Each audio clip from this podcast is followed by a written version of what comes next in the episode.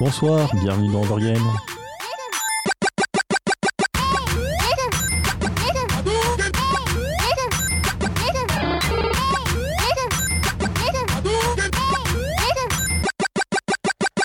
Bonsoir à tous et à toutes. Vous êtes sur Cause Commune 93.1 FM en Ile-de-France et donc sur Paris, qui fait toujours partie de l'Ile-de-France pour l'instant.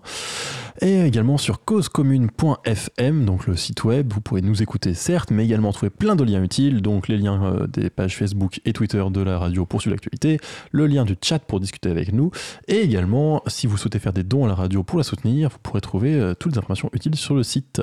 Ce soir de 21h à 22h30, comme tous les lundis ou presque, c'est Overgame, on parle de jeux vidéo, et je dis ou presque puisque la, semaine dernière on a généreusement laissé notre place euh, donc aux pingouins en famille et à Karine Bloch pour euh, par- euh, commenter un match de foot, mais on reprend le programme normal ce soir.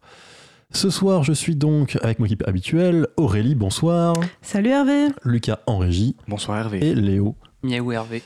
Et qui, qui ce soir miaou. Et du coup, euh, effectivement, l'information utile quand même de savoir que Lucas est en régie, c'est que Lucas est euh, dans une toute petite pièce où il risque de, de- de crever de chaud au bout d'un moment, alors que nous, il fait frais puisqu'on est à la cave. Et je tenais quand même à vous narguer un petit peu parce que si vous crevez de chaud chez vous, sachez que nous, on est très bien à la radio. Sur ce soir, on comptait parler de jeux bah, sérieux en fait, c'est-à-dire que bon, bon, ce qu'on appelle les serious games, qu'on va un peu expliquer plus tard, mais de manière générale, en fait, bah, le jeu vidéo, c'est quand même plutôt un divertissement, un, un- je sais pas, un médium, un art, ce qu'on veut. Mais en fait, il y a pas mal de jeux vidéo qui, d'une manière ou d'une autre, sont utiles dans la vraie vie de la réalité véritable et pas uniquement pour se divertir. Et donc, on voulait un peu essayer de parcourir un peu ce- ces possibilités. Alors, ne mentons pas, hein, c'est le jeu vidéo reste un divertissement. hein, c'est- c'est c'est clairement une petite partie qui, qui se qui se se finit par être utile, mais on se disait que c'était intéressant à aborder. Et euh, un des premiers, euh, un des pre- une pre- première catégorie qui nous intéresse, c'est tout bêtement les jeux éducatifs parce qu'on apprend beaucoup de choses en jouant des jeux vidéo. Ou du moins, euh, On c'est ce qu'ils essayent de nous vendre. Oui, Alors, euh, je vais refaire quand même un petit point donc, sur les, les serious games. Euh, du coup, euh, les serious games euh, ont vraiment explosé entre 2006 et 2007. Euh, donc avant, euh, avant, on avait à peu près une centaine de jeux par an. Et après, on en a à peu près 200 jeux par an. Tu vois, ça, ça multiplié par deux, c'est ouf. La part de marché des serious games, c'est 0,5% en 2007. Donc Voilà. tout le monde s'en fiche. Globalement, hein, c'est dans le point de Voilà. vue économique. Et euh, donc euh, là où c'est donc plus intéressant pour ma partie, euh, avant les années 2000, 60% des serious games c'était des jeux éducatifs pour les enfants, et actuellement ils ne sont plus que 25%. Donc en fait, les, si les serious games ont euh, commencé comme des jeux pour enfants, ils se sont beaucoup développés en fait après.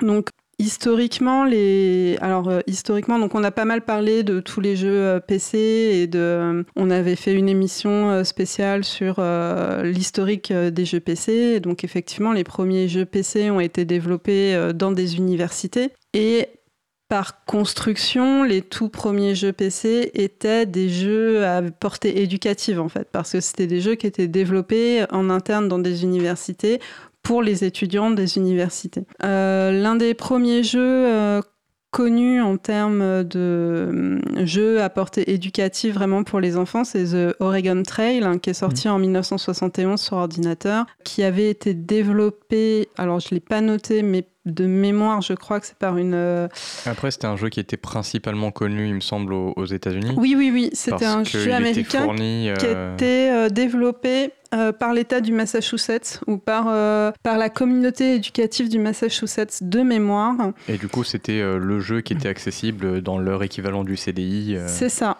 Et donc, euh, ça parlait, en fait, c'était un jeu pour euh, expliquer la conquête de l'Ouest, en fait, euh, aux enfants. Un jeu historique. Donc ça, c'était en 71. Dès 1972 aussi, on a euh, donc la sortie de, de l'Odyssée de Magnavox. Et en fait, toute la campagne de pub de l'Odyssée, ça tournait sur le potentiel éducatif euh, de l'ordinateur.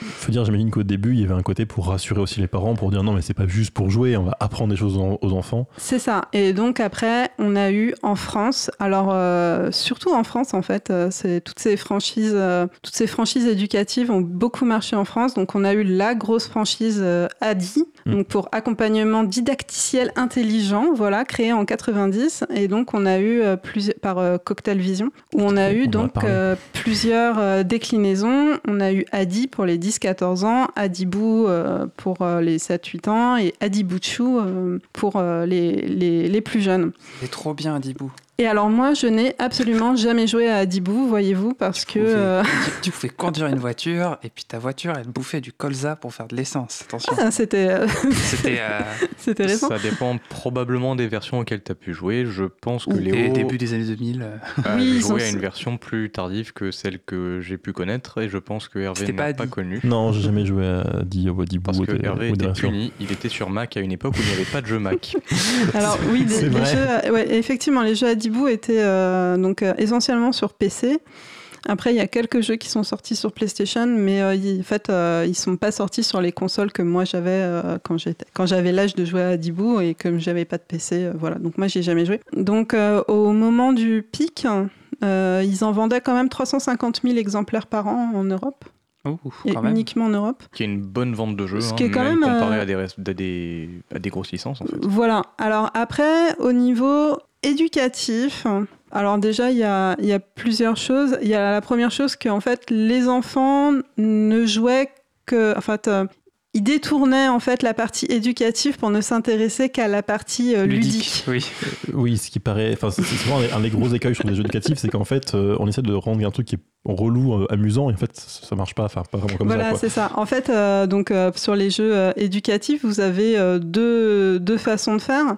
Soit vous présentez un jeu vidéo, donc vraiment avec des séquences ludiques, et le, vous insérez en fait du contenu éducatif sous forme de défi, c'est-à-dire, bah voilà, si vous arrivez par exemple à répondre au quiz, machin, etc., vous allez gagner des trucs pour pouvoir continuer à débloquer votre partie jeu en fait. Et sinon, après, vous avez vraiment les jeux euh, éducatifs euh, purs où c'est vraiment euh, plus de la simulation et où en fait on exploite les mécanismes d'immersion et d'apprentissage qui sont utilisés dans les jeux vidéo pour améliorer directement la compétence du joueur en fait. Après, je pense que enfin, ce qui est un des multiples écueils pour ce genre de jeu éducatif, c'est que c'est pas forcément développé par des gens qui ont l'habitude de faire des jeux. Euh, et il avec y a, un- budget il y a un correspondant, manque de communication entre les, les équipes qui vont s'occuper de la partie éducation et les équipes qui vont s'occuper de la partie jeu. Et euh, ce qui fait que c'est sou- souvent soit trop penché d'un côté, soit trop penché de l'autre.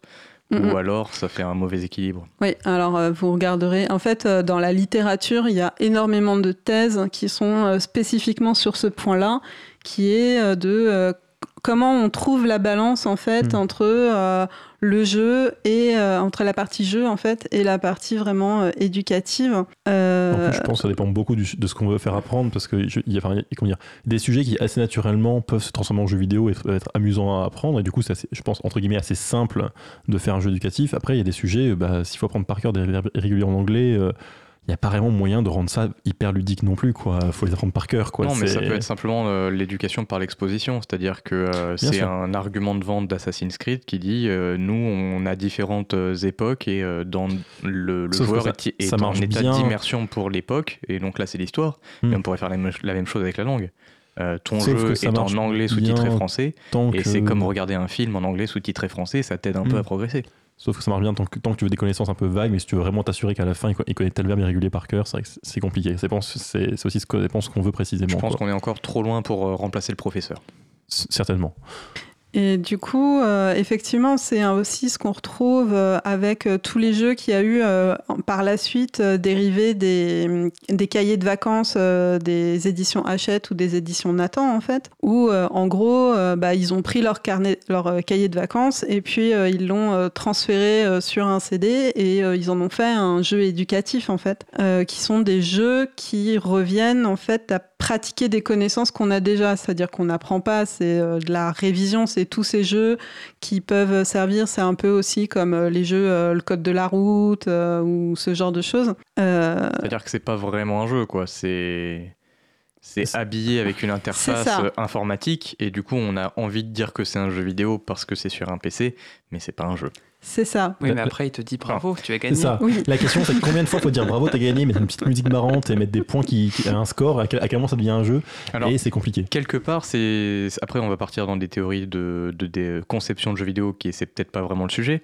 euh, mais le fait de mettre des jolies explosions et de la musique, etc. Quand tu réussis un truc, euh, ça fait partie d'un jeu en fait. Oui. Et quelque part, un jeu tout pourri et très chiant, si tu mets des jolies animations, des jolis petits sons, on- le cerveau humain Tout est un peu fait, con et a- il va aimer. Il y a- il y a- il y a- parfois sur un jeu, ce qui est important, effectivement, c'est l'habillage, et si c'est réussi, pourquoi pas. Le problème, c'est que c'est pas toujours réussi. Bah, si t'as ni le concept, euh, ni le gameplay, euh, ni le ni l'habillage, euh, au bout d'un moment t'as plus rien quoi.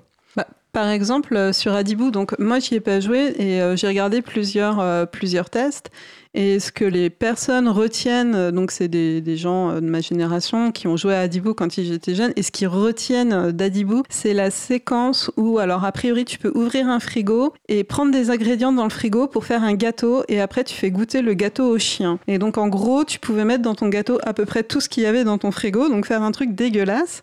Et donc ça mélangeait tout et après tu le donnais à manger au chien et euh, bah, quand c'était raté, le chien faisait une sale tête euh, en mode euh, bah, t'as empoisonné ton chien quoi. Alors Le chien, il avait une ventouse à la place des pattes. je sens, qu'il faut faire ça au cas où il y aurait des enfants qui nous écouteraient. Ne faites pas ça. Les chiens ne peuvent pas digérer une bonne partie des aliments que les humains mangent. Ça pourrait littéralement tuer votre chien. Sauf C'est si pas votre une chien a une blague. ventouse à la place des pattes. Euh, oui, peut-être. Et voilà, et du coup je n'ai pas trop compris l'intérêt éducatif de cette séquence J'ai envie particulière. de dire, c'est aussi des jeux d'éveil. Je pense que Oui, c'est oui. aussi de, un peu, enfin, de juste faire jouer et juste faire interagir avec quelque chose parce que c'est toujours intéressant.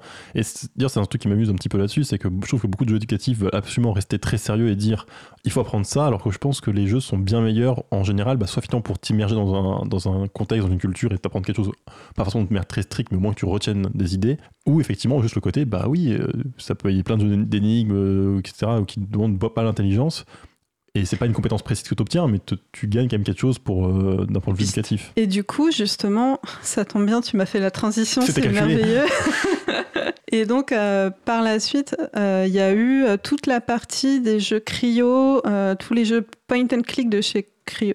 Euh, point and click, euh, je suis pas sûre d'ailleurs. où Bah, Dibou dé- était en point de clic aussi. hein. Ouais, mais là, je suis- euh, là, c'est vraiment des jeux d'énigmes. Donc, il y a eu, donc le premier, c'était Versailles complot à la cour du roi Soleil, qui est sorti en 97 et qui avait été présenté avec euh, moult publicité et grand renfort euh, de propagande sur le fait que c'était le premier jeu français ludoculturel coproduit par la Réunion des musées nationaux avec Cryo Interactive et Canal Plus Multimédia. Et du coup, c'était, euh, ils avaient axé toute leur campagne marketing sur euh, la réalité historique, sur le fait que justement le, le joueur va être euh, vraiment plongé dans, dans l'époque, alors je sais plus en quelle année ça se passe, en 1685 je crois de mémoire. C'est ça, 1685. Merci, tu vois. je- Et euh, pour euh, vraiment, euh, et donc là, pour le coup, c'était plus euh, essayer de vous apprendre sous forme de quiz, mais c'était vraiment participer à une enquête. Et en participant à l'enquête, vous vous baladiez, vous rencontriez le nôtre, le frère du roi, etc. Et, euh, En plus, alors bon, j'ai pas joué à ce jeu, mais ça- si c'est bien fait, ça peut être vachement intéressant. Parce que du coup, si pour ton enquête, il faut se dire, mais c'est qui cette personne, se renseigner, se dire, ah, il fait tel métier, donc il fait ça, etc. il- Du coup, t'es vraiment, enfin, comment dire, t'es vraiment motivé par le jeu à trouver des informations. Et du coup, il y a vraiment moyen de retenir des choses. parce que T'as vraiment eu besoin, finalement, dans, dans le, dans le gameplay, finalement, ce qui est, ce qu'il y a de mieux à faire en général. voilà. Si et seulement si le jeu est, est attrayant. Alors le Bien jeu, euh, de ce que j'en ai vu, il avait pas des notes euh, trop ignobles. Enfin, il a eu, il a eu un assez bon accueil critique. Euh, donc il a été vendu à 310 000 exemplaires. Euh, alors on lui a reproché. Alors bon déjà les graphismes étaient pas horribles, mais ils étaient améliorables. C'était pas euh, le haut du panier de ce qu'on faisait à l'époque. Euh, et alors moi j'ai vu des énigmes qui étaient un peu tirées par les cheveux et surtout euh, des temps de chargement et de déplacement extrêmement longs. Voilà, je crois que c'était, euh, je, je pense que ça, ça devait être Dans- le problème le plus. Dans le genre, je vais râler parce que ça m'a traumatisé quand j'étais jeune. Moi, j'avais un jeu où on, était, on se baladait dans le Louvre à différentes époques pour un peu avec la même idée d'explorer différentes époques et du coup un peu apprendre des trucs au passage, j'imagine. Et dans, ma, dans, le, dans le deuxième chapitre, mon jeu plantait parce qu'il y avait un bug et donc j'ai jamais pu finir ce jeu, c'est terrible. Et j'en veux terriblement aux gens qui m'ont vendu, la personne qui m'a vendu ce CD qui était pas correcte. Voilà, il fallait que ça sorte. Et du coup, euh, dans, la, dans la lignée, en fait, euh, une fois qu'ils ont sorti Versailles, euh, ils en ont sorti tout un tas d'autres. Il y a eu Aztec, il y a eu sur la Chine, etc. Égypte. Égypte aussi, oui. Aztec, je l'ai fait, j'en ai un bon souvenir, même si j'ai rien retenu. Je, je crois que je me suis amusé dessus, mais je sais plus du tout ce qui s'est passé. D'où euh, l'efficacité euh, ludo-éducative. En même temps, alors à la fois oui, à la fois c'est vrai que bon maintenant à, euh, à 27 ans disons, euh, j'ai pas retenu grand chose et en même temps j'ai envie de dire j'ai fait plein de choses quand j'étais jeune, je sais pas, j'ai fait plein de trucs sur l'Égypte, j'ai lu plein de choses partout, j'ai pas retenu grand chose précisément. Après c'est toujours pareil, c'est que je sais que j'y ai joué, j'ai quand même dû apprendre des choses, même si j'ai pas, for- pas forcément retenu une donnée précise maintenant euh, aujourd'hui quoi. Et euh, donc après, pour, euh, donc, euh, dans les jeux actuels euh, éducatifs, donc déjà, il y, a, euh, il y a eu toute une tendance de euh, détourner les jeux qui existent déjà pour en faire des jeux éducatifs. Donc, par exemple, c'est comme vous prenez Trauma Center, donc, qui est un jeu de chirurgie, et vous essayez d'y jouer de façon sérieuse. Euh, c'est-à-dire euh, en, essayant de vous imposer vous-même des contraintes pour que ce soit réaliste. Ou euh, par exemple, il y avait certains professeurs qui ont utilisé SingStar, donc c'est le jeu de chant de karaoké pour, comme support de cours pour la prononciation de l'anglais. Il y avait aussi, par exemple, le jeu euh, Buzz Quiz TV, où en fait euh, les, les professeurs euh, pouvaient, enfin, on pouvait créer des questions personnalisées dans le jeu, et du coup, des professeurs d'histoire géo s'en sont servis pour créer leurs propres questions qui avaient rapport avec le, avec le cours qu'ils qui faisaient, par exemple. Et il y a eu aussi des, on peut aussi faire des modes carrément sur sur certains jeux, etc. Et donc ensuite. Euh, maintenant, on a plutôt euh, directement en fait euh, les différentes les différents ministères de l'éducation qui vont commander directement des jeux à des institutions euh, sur des points précis euh, du programme et je vois qu'on me fait signe et qu'il faut que je lance euh, Non, c'était c'était un signe de c'est intéressant, mais euh, tu peux également lancer la musique si tu veux. alors je sais pas si vous aviez d'autres euh, choses à ajouter sur toute cette Alors partie moi je pensais juste faire une petite partie, alors, encore une fois sur mon- enfance parce que voilà, j'ai que ça à raconter. Mais euh, c'est vrai que bah, en gros moi j'ai beaucoup joué à Civilization 3, mais tous les civilisations est un peu pareil de ce point de vue-là. Et en fait autant le jeu te permet de faire n'importe quoi, hein, tu, peux tu peux fonder Paris en plein milieu de l'Afrique et faire, construire euh, la, cette liberté, c'est pas gênant. Mais l'intérêt c'est que tu as une encyclopédie intégrée au jeu et que tu peux, peux aller voir effectivement un peu sur tout parce que bah, en fait on joue des, des grands dirigeants, on a des, des grands personnages qui apparaissent, des grands inventeurs, des grandes merveilles, etc. Et du coup mine de rien j'ai pas mal fouillé l'encyclopédie. Euh, Pareil, j'ai pas retenu grand chose de précis, je pourrais pas dire que j'ai retenu telle chose, mais c'était une possibilité intéressante, je trouvais, d'avoir un jeu finalement qui intègre beaucoup de- de- d'environnements historiques à travers Mm. toutes les sortes de l'humanité, et que tu puisses aller du coup te dire, mais c'est qui cette personne si tu avais envie? Ton exemple sur la Statue de la Liberté, elle a quand même été construite à Paris. hein, je Oui, rappelle. bon, mais je je l'ai installé aussi, enfin, je veux dire, bon, euh, voilà. Voilà. Bah, euh, personnellement, moi, j'ai appris l'anglais essentiellement en jouant à des euh, jeux, de, jeux de rôle en anglais avec euh, le dictionnaire à côté et, Hmm. vas-y, roulez. Moi, c'était en jouant à Minecraft. Je sais dire steak en anglais. et bloc. Du coup, à Impressionnant. partir de ça, tu peux communiquer avec d'autres personnes en Impressionnant. disant steak et bloc. Voilà. On va- on va quand même lancer la musique, je et on va quand même lancer la musique. Et donc, euh, la musique de ce soir, euh, c'est Calling to the Night, interprété par Natasha Farrow pour euh, MGS Portable.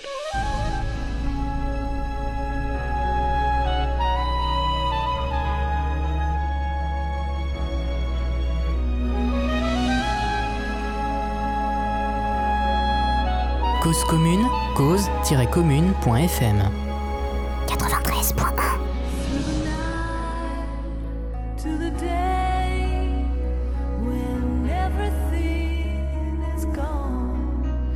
breathe the soul.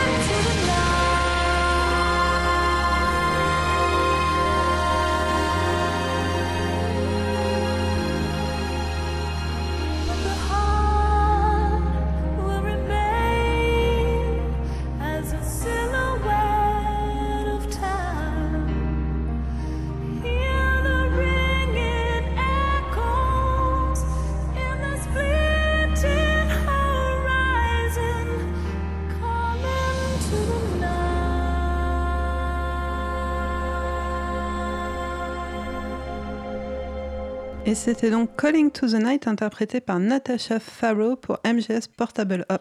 Et vous êtes toujours sur Cause Commune 93.1 FM à Paris et en Ile-de-France, causecommune.fm, donc le site web pour nous écouter, pour trouver des liens de- du chat, de- du Twitter, de la fa- du Facebook, de la radio, etc. etc. causecommune.fm. Donc ce soir, Et donc, toujours, Ah, pff. causons des jeux sérieux, hein, voilà, hein, comment on me vole mon travail voilà.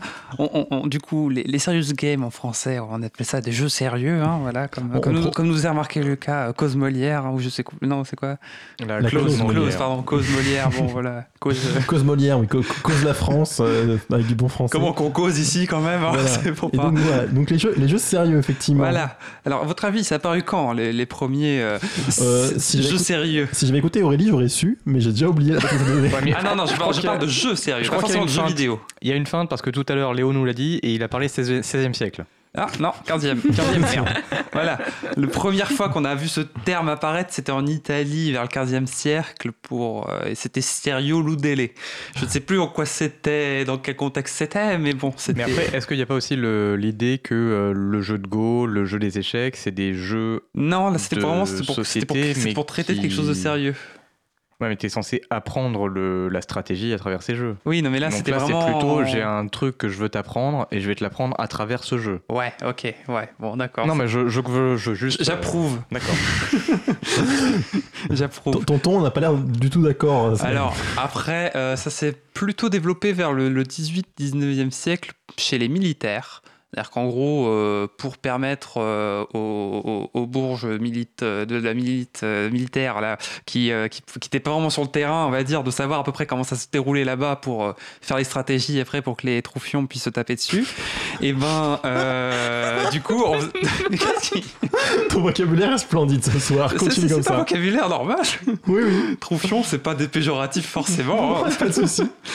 Et donc du coup voilà, ils faisaient des, des jeux, enfin des jeux militaires, sérieux- des serious games comme ça où ils se, tapent- Des ils jeux se tapent- sérieux. ils se tapaient dessus, enfin ils, ils se faisaient la guerre pour pour de faux en, en rigolant un peu, tu vois, pour élaborer des stratégies tout ça. Bon. euh, Mais du coup, c'était, comment dire, c'était des exercices où ils se mettaient sur le terrain, ils couraient dans la bonne direction je et voilà. pas des masses. Ou est-ce que c'était des jeux, de stratégie un peu justement comme, euh, comme les Ah échecs non, non, améliorés non, non, c'était plus en fait, euh, on fait un truc sérieux de manière ludique. Là, Hmm, c'était vraiment. euh, un peu, c'était un peu l'étymologie de, de comment c'était utilisé comme ça.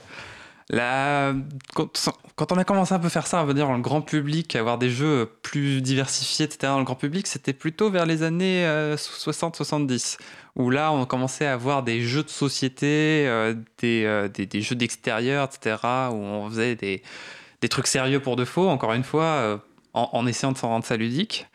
Et euh, à votre avis, le, le premier euh, programme informatique qui était une simulation euh, un peu de, de jeu, un jeu de simulation, on va dire, c'est sorti quand? 1971. Non, Bien tenté, mais bon, je sais pas.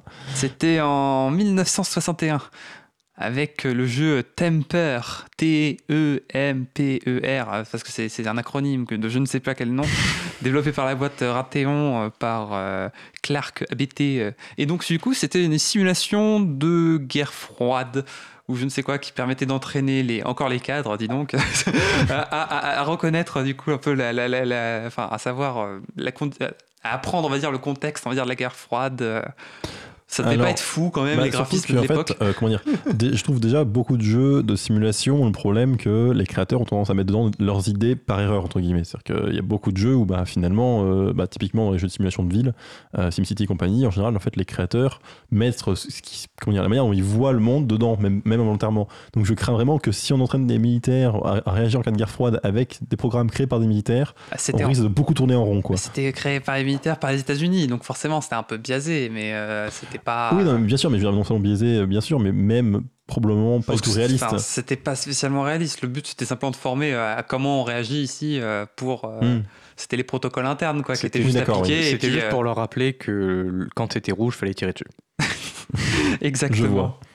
Euh, bon, on va peut-être parler du coup des jeux. Enfin, on par- ma partie c'était plutôt sur les simulateurs, si je me rappelle bien. Après, ah, en théorie, oui, tout à Voilà. fait. Donc du coup, euh, les, les simulateurs comme on les connaît aujourd'hui, euh, enfin on va dire un peu plus modernes, ça a plutôt commencé encore en vers 2002, où euh, on a commencé à avoir des jeux, par exemple America's Army, Mhm. où du coup là c'était euh, un jeu d'entraînement encore pour les militaires, mais cette fois-ci pour les, les, les troufions, on va dire, voilà, comme t'aimes bien ce terme. Euh, où du coup c'est c'est une sorte de euh, FPS. Oui, donc en fait, un c'est- peu- c'est un jeu de tir, je veux dire, entre guillemets, classique, sauf que là, il est, il est plutôt Il est réaliste. sérieux, tu vois, Donc en fait, c'est- super relou. C'est parce labellisé que, Serious Game. parce que du coup, tu une simulation c'est dans celui-là où tu attends pendant des heures, il se passe rien, puis tu meurs d'une balle qui passe bêtement par là. non, pas Arma. Ah, c'est pas Arma, c'est pas vendu comme un jeu. Et du coup, du coup il, est, il, est- il est sérieux à quel point, du coup euh, Bah, il est sérieux dans le sens de la définition qu'on donne aujourd'hui au Serious Game qui est de euh, diffuser un message, Hmm.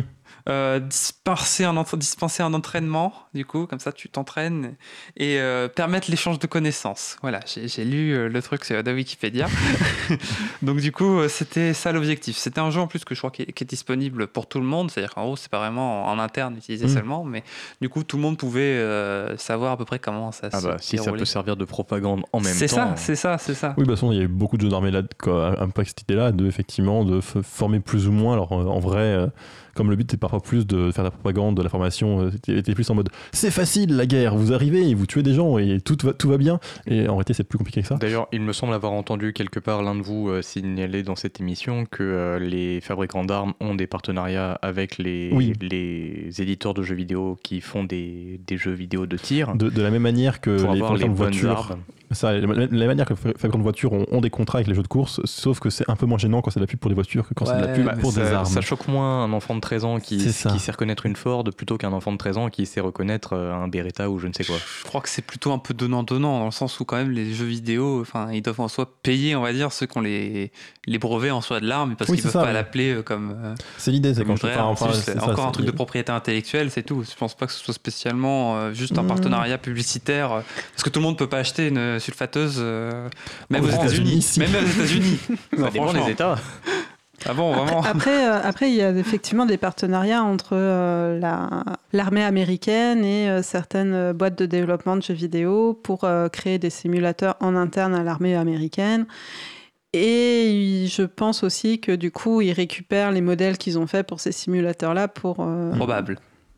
Euh, après, là, j'ai pas vraiment de notes, hein, mais bon, on va dire qu'après. Tu es très rassurant pour- quand tu en pour ce est des simulateurs, j'ai- regardé deux trois trucs et tout, mais c'est là qu'après les serious games en général ça se présente euh, comment dire, c'est souvent pour les métiers un peu euh, où tu peux pas vraiment t'amuser à envoyer des, des bleus comme ça Oui, sur bah, que- sur tester les choses, genre, genre t'as une simulation de, de comment de, de gérer une cuve, une piscine nucléaire pour refroidir le bidule, tu vas faire des trucs très chiants comme en vrai, c'est-à-dire en gros t'appuies sur le bouton, tu as le machin qui bouge et tu attends que le voyant passe à tête couleur pour ensuite faire un autre truc. Et, et en soi ça t'apprend, on va dire, ça t'apprend les réflexes à peu près à quoi faire, comme comme quand tu pilotes une voiture en simulateur pour le code de la route, tu, tu commences un peu à apprendre, on va dire, le, le- le métier via un sans jeu vidéo. prendre de risques.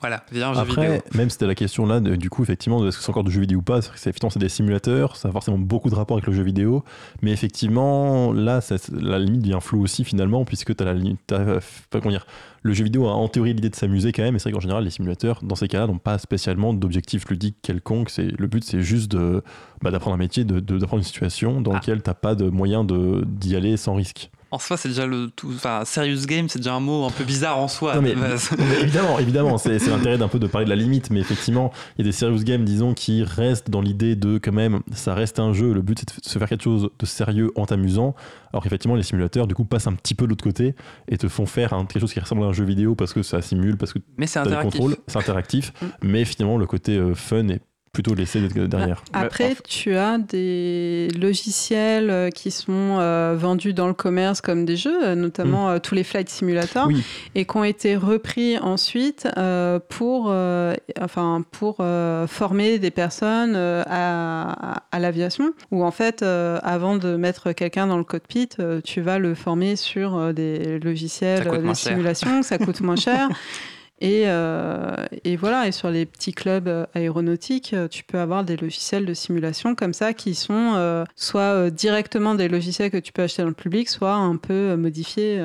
En parlant d'un jeu public, du coup, on, dit que c'est pas drôle, mais il y a quand même des jeux qui sont où en soi tu dois te conduire un tracteur tous les jours pour couper ton champ euh, sur euh, de- du blé, ou alors tu dois conduire un camion euh, de, de, de, Marseille jusqu'à Lille euh, parcourant la France. Et il y a des que- gens qui passent des heures et des heures et des heures dessus à piloter leur camion. Donc en soi, est-ce que si c'est pas ludique de faire un truc sérieux, enfin parce qu'en en soi le jeu est sérieux, est-ce que en soi on se tromperait pas Est-ce qu'on n'est pas un peu bizarre nous? Parce que voilà, Alors, après, on l'être dit que c'est humain pas est- drôle, mais L'être humain est très particulier, il est capable de faire des choses euh, complètement aberrantes et euh, inintéressantes simplement parce qu'il a décidé que c'était un jeu et c'est d'ailleurs quelque chose qui a exploité.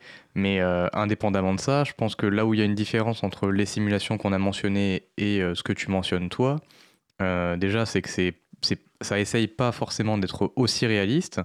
Et contrairement aux simulations euh, dites de ces serious games, quand on fait une simulation de chirurgie pour un chirurgien qui s'entraîne, il n'y a pas d'histoire de. Il y a plus rarement une histoire de scoring, de euh, t'as réussi, pouf, bravo, fou. Ou alors euh, game que over, perdu. euh. L'écran final qui résume ta, ta chirurgie après ton examen serait génial. C'est euh, alors euh, S félicitations, euh, temps record. euh, Avec un score main droite, euh, score main gauche, ça. euh, 50% Puis- scalpel. euh, précision, euh, ça. tu as réussi le défi d'utiliser uniquement le marteau pour faire Moi- une opération à cœur ouvert. Moi, je pense qu'il y a un marché là à, à conquérir, mais après, je, je peux me tromper.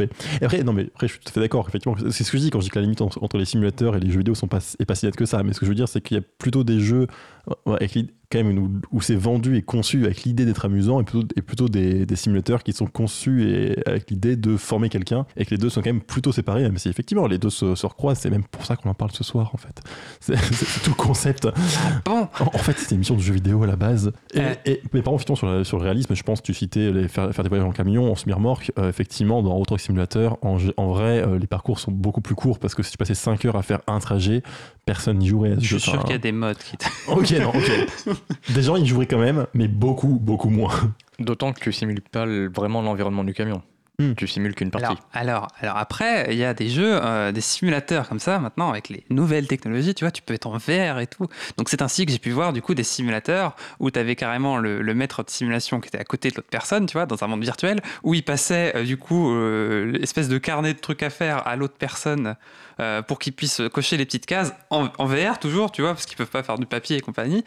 Donc du coup ensuite il tournait des, seulement des boutons sur une espèce de disjoncteur en réalité virtuelle toujours. C'était assez marrant parce que soit c'est c'est des trucs que dans ma tête ça pouvait se faire en vrai, tu vois, sans trop de risques avec même des faux trucs, tu vois, mais, Bah, mais non, c'était en réalité Parfois, virtuelle. il y a aussi l'écueil, effectivement, du on peut le faire en simulateur, on va faire un, un truc de- complètement virtuel, c'est génial, parce que la réalité virtuelle, c'est génial.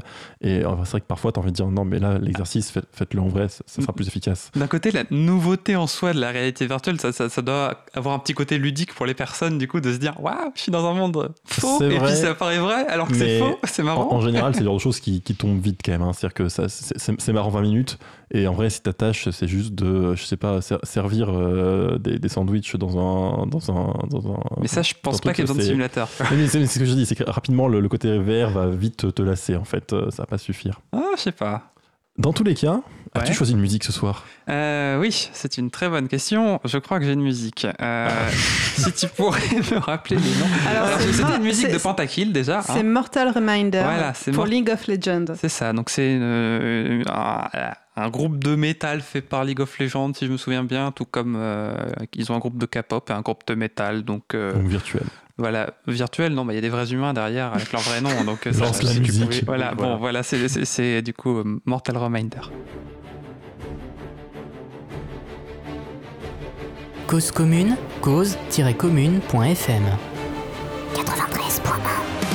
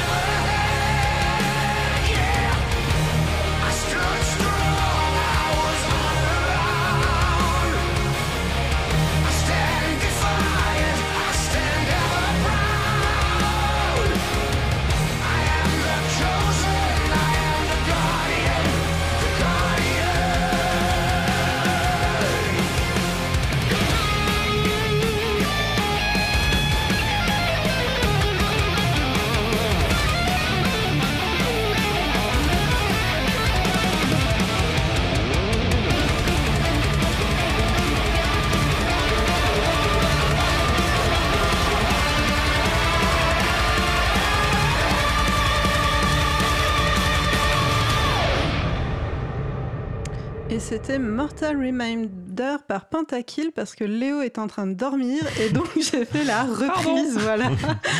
Pour of Magnifique. Legends. Vous êtes toujours sur Cause Commune 93.1 FM en Paris et en Ile-de-France, causecommune.fm pour euh, tout nous écouter sur internet et toutes les informations. On continue Overgame jusqu'à 22h30, tout comme tous les lundis soirs, mais avant la partie 3, on va faire le thème de la semaine avec Aurélie. Oui, et donc on va continuer à troller les gens qui ont chaud et je vais vous parler de fraîcheur. Par ces chaleurs caniculaires, il serait bien agréable de batifoler dans l'eau comme Lara Croft qui dispose de sa propre piscine intérieure au sein de son manoir dans Tomb Raider 2, piscine qui forme tout un réseau de canaux souterrains. Carl Johnson de GTA San Andreas pique également une tête à l'occasion dans la mer ou dans des piscines privatives, mais pour le coup, l'eau est tellement trouble que je ne suis pas sûre que ce soit très hygiénique. En tout cas, ce n'est pas Donkey Kong qui va arranger l'affaire en se promenant sous l'eau, chevauchant un espadon dans Donkey Kong Country. Mario, lui, a au moins la décence d'endosser dans Mario 3 une magnifique combinaison grenouille. L'eau peut permettre de se cacher, comme le prouve Ezio Auditore da Firenze dans Assassin's Creed 2. Lorsque Logan Walker plonge dans les profondeurs, il doit éviter à la fois les armes sous-marines de ses ennemis, mais également les requins dans Call of Duty Ghost. Noie-toi ou nage, c'est le nom du niveau dans lequel Nathan Drake doit, doit s'échapper d'un navire en train de couler dans Uncharted 3. Mais comme c'est lui qui a créé la brèche dans la coque, ne soyons pas trop désolés pour lui. Mais franchement, le pire, c'est quand même Donald en poulpe et Din- Dingo en tortue à Atlantica dans Kingdom Hearts 2 qui sont beaucoup plus perturbants. Heureusement, la- le karaoké permet de tout finir en chanson. C'est trop mignon l'univers euh, sous-marin dans Kingdom Alors, Hearts. Donald en poulpe, j'avoue, c'est quand même C'est c'est conceptuel. assez conceptuel. Voilà, voilà.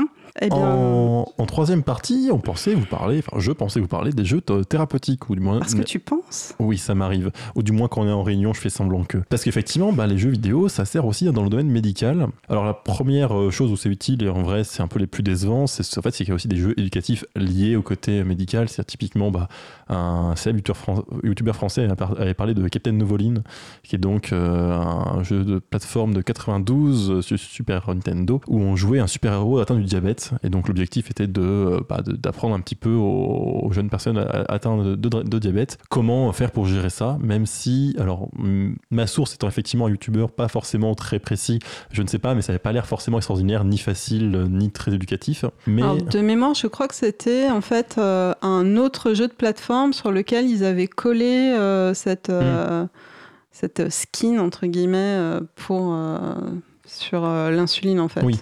Et d'a- d'ailleurs, malheureusement, le problème, c'est que j'ai pu trouver des jeux éducatifs plus modernes. Et euh, c'est vrai que bah, ça a l'air un peu d'avoir les mêmes problèmes. Donc, typiquement, j'ai trouvé donc l'entreprise CCCP, une- un, petit, un petit studio français qui a un acronyme qui me laisse. Pantois. Pantois, exactement. Donc, euh, on crée une plateforme donc ludomédique où on peut faire quelques petits jeux euh, donc euh, éducatifs effectivement pour enfants, pour plus adultes, etc. Alors, j'en ai testé rapidement deux. Ça m'a vite lassé, on va être honnête. L'un où on peut, c'est pour apprendre aux enfants ce que c'est qu'un IRM et ce comment faut se préparer. Et l'autre où il faut apprendre pourquoi faut se laver les mains quand on va à l'hôpital visiter quelqu'un. Et le problème en fait, c'est que bah, d'abord c'est des jeux où, dire, où on sent un peu le manque de budget, c'est-à-dire que bah, c'est pas très attrayant.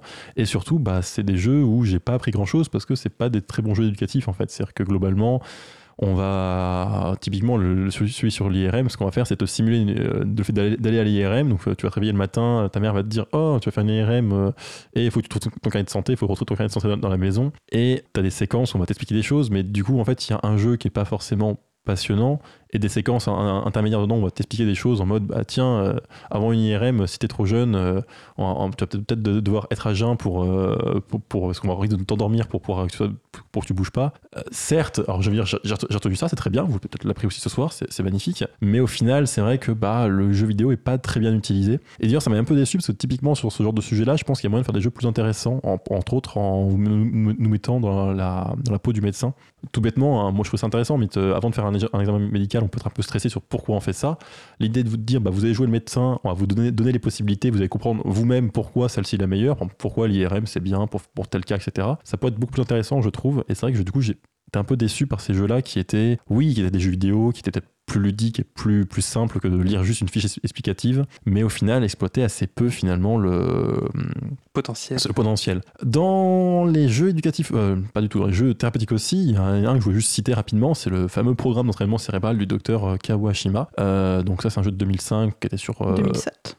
J'ai noté, bon, peut-être. Dans, dans ces eaux-là, on va dire 2006 pour couper la poire en deux, euh, pour être sûr que c'est faux. Euh, donc, qui était sur euh, DS à la base. DS, ouais. Euh, et donc, l'idée, c'était plein de mini-jeux pour entraîner votre cerveau en théorie, en théorie sauf qu'en vrai, enfin, c'est même pas vraiment que c'est une arnaque, c'est- enfin, si un petit peu, c'est-à-dire que l'idée, c'est que oui, tout mini-jeu que vous faites, finir- vous finirez par être meilleur et par vous dire Oh, j'ai beaucoup progressé, mon cerveau va mieux. Sauf que c'est pas parce que vous faites mieux des mini-jeux de, de calcul mental, etc., que votre cerveau va beaucoup aller mieux. Alors après, techniquement, il me semble que tu as quand même un effet bénéfique, mais c'est un effet bénéfique que tu aurais avec n'importe quel ça. autre mini-jeu. C'est C'est-à-dire que faire des mots fléchés, ça a à peu près la même, le C'est même l'idée, effet. c'est qu'en fait, euh, utiliser son cerveau, c'est bien. Et donc, ce jeu-là n'était pas plus mauvais qu'un autre, mais pas non plus spécialement euh, intéressant. Même si, effectivement, bah, c'est un peu un intérêt des jeux thérapeutiques. C'est que, bah, bon, comment dire, si vous voulez vous soigner votre grippe, le jeu vidéo ne marchera pas. N'essayez pas.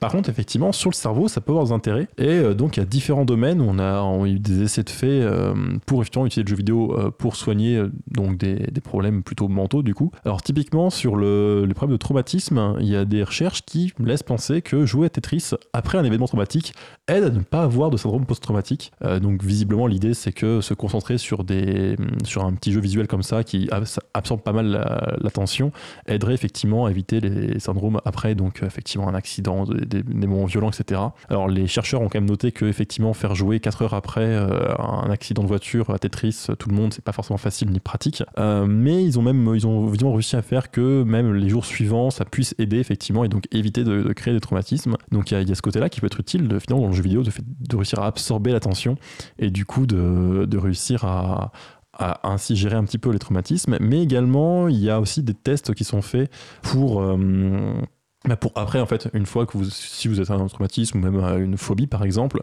le jeu vidéo ou du moins le côté simulation peut être un moyen de vous aider à euh, reconquérir ça Euh, je sais pas si vous avez peur des araignées par exemple euh, bon, pas, pas au début hein, on va pas vous mettre directement dans un- dans un- dans un- dans un- avec un casque VR sur la tête au milieu de plein d'araignées mais disons que ça peut être un moyen effectivement après un certain progrès de quand même pouvoir faire quelque chose et de maîtriser les paramètres. Euh, genre, je sais plus, je crois que j'avais vu il y a longtemps quelqu'un qui parlait ça de, sur tout ce qui est peur de- des hauteurs des avions. C'est sûr que c'est difficile de mettre quelqu'un un- quelqu'un dans un avion et lui dire t'inquiète, on maîtrise tout. C'est un avion, hein, il y aura parfois des trous d'air, ça va faire peur. Et donc c'est vrai qu'une simulation, particulièrement en VR, peut être un moyen à la fin de, de remettre une personne dans, un- dans une situation, de, lui- de la réhabituer, tout en sachant que c'est parfaitement sûr, que tu peux toujours fermer les yeux et juste arrêter, etc. Euh, Euh, avant que tu passes à un autre sujet, Oui. je- et déjà on est déjà sur le sujet d'après, euh, le- les, les exercices du docteur Kawashima, ça me faisait penser à un autre jeu euh, thérapeutique sur DS, la gym des yeux, qui hmm, était euh, tout aussi discutable, Ça- voire beaucoup plus. euh, ça va me un- une transition, c'est génial. Vas-y. C'était un, c'était un jeu qui se vantait euh, entraîner les muscles des yeux, enfin je sais pas vraiment comment c'était Oui, de censé marcher. l'orthoptie en fait. Voilà, c'est ça pour te forcer à entraîner tes jeux sur ton petit écran de DS LCD euh, qui était à 50 cm de ton visage. Je doute un petit peu de l'efficacité. Et c'est bien 2005, hein, tu avais raison, c'est mes notes qui étaient tristes. Pardon. Euh, et dans le on nous dit vivement les jeux sur ordonnance. Alors justement, c'est des trucs qui, qui commencent à arriver. Mais juste avant ça, donc effectivement, si on parle de jeux pour entraîner les yeux, bah en fait, c'est un autre truc que j'ai trouvé effectivement. Bah, donc effectivement, les jeux vidéo pour aider à soigner un traumatisme, etc. Ça peut être utile. Euh, mais aussi, bah, les jeux, c'est quelque chose qu'on utilise beaucoup. Et donc visiblement, donc il y a quelque chose qu'on atteint, qu'on appelle de l'ambi, dans oula, de l'ambly OPI, voilà, une condition médicale oculaire. Donc euh, oui, euh, basiquement, c'est que le fait qu'on ait un œil dominant et que donc l'œil euh, le plus faible, parfois, tu en finis par plus assez l'utiliser et donc le cerveau commence à galérer parce qu'on voit plus bien en 3D, etc. Et donc euh, Ubisoft a une super idée, c'est de vous mettre des lunettes euh, 3D basiquement avec du rouge sur un œil, du bleu sur un autre et de vous faire jouer un petit jeu de plateforme en fait où l'idée est assez simple, c'est que le, jeu- est en noir et blanc et les éléments importants sont soit en bleu, soit en rouge et donc bah, vous serez obligé d'utiliser vos deux yeux pour les voir et donc ça peut vous aider à remuscler votre œil ou euh, effectivement à vous habituer à utiliser les deux. Euh, visiblement ça a des bons résultats, en particulier un des traitements habituels c'est juste de cacher un œil pour vous obliger à utiliser l'autre, sauf que du coup vous, vous- vous ne coordonnez pas et visiblement c'est pas très durable, c'est-à-dire que votre cerveau finit par dire non mais moi je préfère utiliser l'œil euh, qui marche bien, j'ai la flemme d'utiliser l'autre. Et donc évidemment ça marche bien, même si pour en apprendre ça j'ai dû écouter un euh, commercial d'Ubisoft qui expliquait que c'était une révolution et ça m'a horripilé. Parce que, sauf, même si je trouve l'idée très bonne, et pour le coup, c'est, je pense, c'est un, un des cas où le jeu vidéo peut être vraiment efficace, effectivement, parce que ça peut être un moyen de s'amuser, parce que c'est vrai que faire des exercices oculaires, c'est, re- c'est relou, puis c'est vrai qu'en plus, il faut le faire ça assez naturellement pour que ce soit efficace. Surtout qu'en plus, euh, on fait fait ça. Enfin, on, ça se détecte assez jeune généralement, et donc c'est souvent euh, les enfants où on leur cache, euh, on leur cache un Mm. œil. Si vous regardez dans les maternelles, il y a souvent des enfants qui ont un, un œil caché comme ça. Ils sont pas crevés les yeux, non, non. Et euh, du coup, euh, effectivement, permettre à un enfant de jouer, c'est quand même Mm. plus sympa que de lui dire on va te mettre des lunettes et on va sûr. te mettre un gros cache sur ta lunette. C'est sûr. Mais par contre, effectivement, ça paraît quand même difficilement généralisable à beaucoup d'autres maladies. Sur le côté aussi ordonnance, bah du coup, en fait, l'autre truc où c'est assez efficace, euh, les jeux vidéo, c'est donc tout ce qui est, euh, bah, encore une fois, cerveau, donc mémoire, typiquement sur Alzheimer et pas le travail, mais aussi tout ce qui est équilibre. C'est-à-dire, typiquement, euh, soit il y a des gens qui ont créé des jeux vraiment à part pour faire un peu des entraînements bah, physiques, hein, on va dire, c'est assez bête, c'est aussi un moyen de faire une routine sportive de manière plus, plus sympa, mais aussi d'utiliser tout ce qui est oui, Oui, il y avait faire ça. Wii Fit euh, notamment qui avait beaucoup été utilisé dans les maisons de retraite. C'est ça, et donc c'est un moyen. Alors en l'occurrence, j'ai envie de dire, le jeu vidéo est plus un, un moyen effectivement, de mettre une surcouche fun par-dessus, ça, ça revient à faire des exercices d'équilibre euh, au quotidien, mais c'est vrai que c'est un bon moyen de faire ça, et en plus, il y a aussi un moyen, pu- puisqu'on met un, un médium informatique, euh, il y a moyen du coup un peu de surveiller, de, de, de- qu'un médecin puisse regarder ce qu'on a fait, nos progrès, les erreurs, etc. Ce qui du coup est un, un moyen assez sympathique de- d'utiliser ça. Et dans les choses aussi que j'ai vues qui étaient assez intéressantes, j'ai trouvé, c'est que ça aide aussi les victimes euh, de grandes brûlures. Alors, euh, bon, je suis encore, encore une fois, je suis pas médecin, donc euh, tout ce que je dis, euh, méfiez-vous, hein, c'est tout que je redis, je suis pas complètement sûr de ce que je raconte. Mais effectivement, l'idée, c'est qu'il y a beaucoup de dommages sur les nerfs et qui, du coup, on peut perdre pas mal de sensibilité, d'équilibre, etc. Entre autres parce qu'il y a une histoire que les nerfs, en fait, envoient des, des- signaux de douleur un peu aléatoirement et ça trouble pas mal ce qu'on fait. Et visiblement, du coup, jouer est un bon moyen pour bah, un peu se réapproprier ça. C'est-à-dire que un peu se réhabituer et du coup reprendre de l'équilibre, reprendre, diminuer la douleur aussi. C'est-à-dire que visiblement, c'est un, contexte du coup où les, les grands brûlés peuvent jouer, s'y mettre à l'aise et du coup re- reconquérir un peu tout ça et donc même diminuer la douleur. Ce qui est assez intéressant, je trouve, euh, effectivement, de, de pouvoir. euh, bah, encore une fois, c'est souvent l'idée. En fait, c'est pas tant que le jeu est exceptionnel là-dedans, c'est-à-dire que ça revient à faire des exercices physiques, mais c'est souvent un moyen de le faire euh, bah, en oubliant un petit peu où on est, en, étant dans un environnement plus sûr, en étant d'abord seul chez soi, enfin pas forcément seul chez soi, mais donc dans des petits groupes euh, plus facilement. C'est que s'il faut aller dans une salle de sport, ça peut être beaucoup plus compliqué selon ses problèmes. Et du coup, c'est que le jeu vidéo permet quand même pas mal de choses là-dessus, puis aussi de la motivation.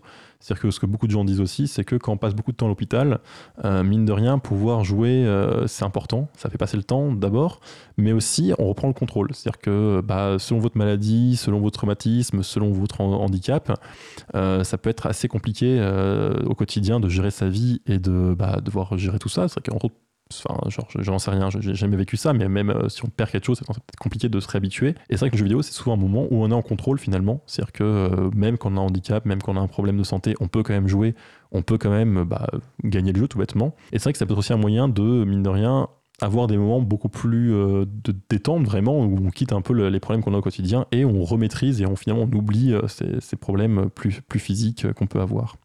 C'est beau. Tout à fait. Non, mais c'est alors bon, je j'ai pas alors malheureusement j'ai pas de statistiques, j'ai pas trouvé d'études vraiment là-dessus, mais j'ai trouvé pas mal de témoignages de gens effectivement qui expliquaient que ça a permis de quand même bien plus, alors soit effectivement euh, enfin surpasser, je sais pas comment ça, mais mieux supporter des traitements lourds, parce qu'effectivement quand tu dis que tu vas rester un mois à l'hôpital avec un traitement pas, possible et que t'es cloué dans un lit finalement pouvoir euh, être le héros d'une histoire, je pense que c'est assez agréable, mais aussi d'autres personnes qui disent que bah, c'est aussi un moyen de, euh, pour retrouver des, la coordination euh, bah, des mains. Je, crois que j'ai vu un militaire que je ne sais plus ce qu'il avait eu, mais qui effectivement avait des gros problèmes de coordination et d'utiliser ses mains, et finalement bah, utiliser une manette, c'était déjà un défi, c'était déjà un objectif à atteindre, et finalement le jeu vidéo lui avait permis effectivement de passer des heures sans non plus, donc passer des heures, enfin des exercices, juste à se dire ok je vais essayer de toucher mes deux doigts, ça va être assez vite lassant, alors que essayer de, essayer de jouer à un jeu et de devenir meilleur en meilleur et réussir à progresser, je pense que ça permet d'un peu plus oublier ce qu'on est en train de faire et de faire un exercice qui est en théorie répétitif et de le faire beaucoup plus naturellement. Avoir un objectif plutôt que l'objectif soit la- l'accomplissement de l'acte en soi. Bah c'est ça, parce que bon, euh, si, si l'accomplissement c'est juste réussir à lever la main, je pense qu'on déprime très vite à, juste pas y arriver. Et euh, le dernier point, même si en fait ça c'est juste un teaser pour la partie suivante, c'est qu'il y a de la recherche médicale qui a été aidée par le jeu vidéo. Alors je ne sais, je ne sais pas si euh, Lucas va en parler, au pire je l'interromprai dans sa partie pour... euh, J'ai quelques exemples. Voilà, mais c'est vrai que mine de rien, le- donc la jeu vidéo a été utile dans la recherche, on va en parler dans la prochaine partie, et en particulier dans la recherche médicale, ce qui a donc permis certains progrès. Avant que tu lances ta partie, je pense que ça peut être utile, tant qu'on est sur la partie thérapeutique, de mentionner que le jeu vidéo peut également avoir des effets néfastes sur la santé, donc soyez en Tout à consommation tout à fait modérée modéré. Euh, Si vous avez des problèmes de troubles musculo-squelettiques, faites attention, euh, diversifiez vos manettes, etc. Ou d'addiction. Euh, oui, donc euh, addiction. d'addiction, euh, éloignez-vous de vos écrans pour vos yeux. C'est ça. Et si vous, êtes, si vous êtes tendance dépressive, méfiez-vous quand vous jouez plus. Je parle d'expérience. et sur cette note joyeuse, on va envoyer la troisième musique. Donc j'ai choisi une musique d'Hollow Knight parce que ce jeu est génial. Donc c'est la musique de Green Path. Et j'ai un gros doute sur la Par. Christopher Lack. Merci.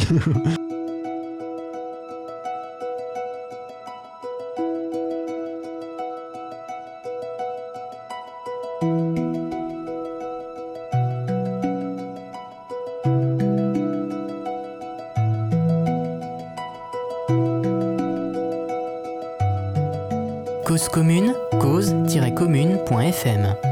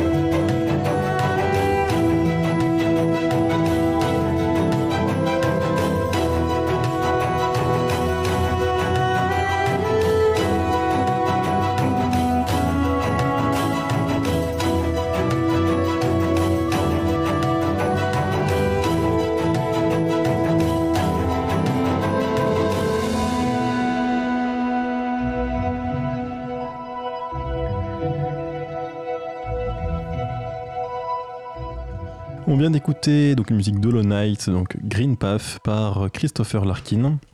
On va continuer cette émission jusqu'à 22h30 où on va parler de jeux sérieux et donc la dernière partie sera sur les jeux qui ont été utiles à la recherche en particulier, même si pas que, mais juste avant une petite page d'actualité.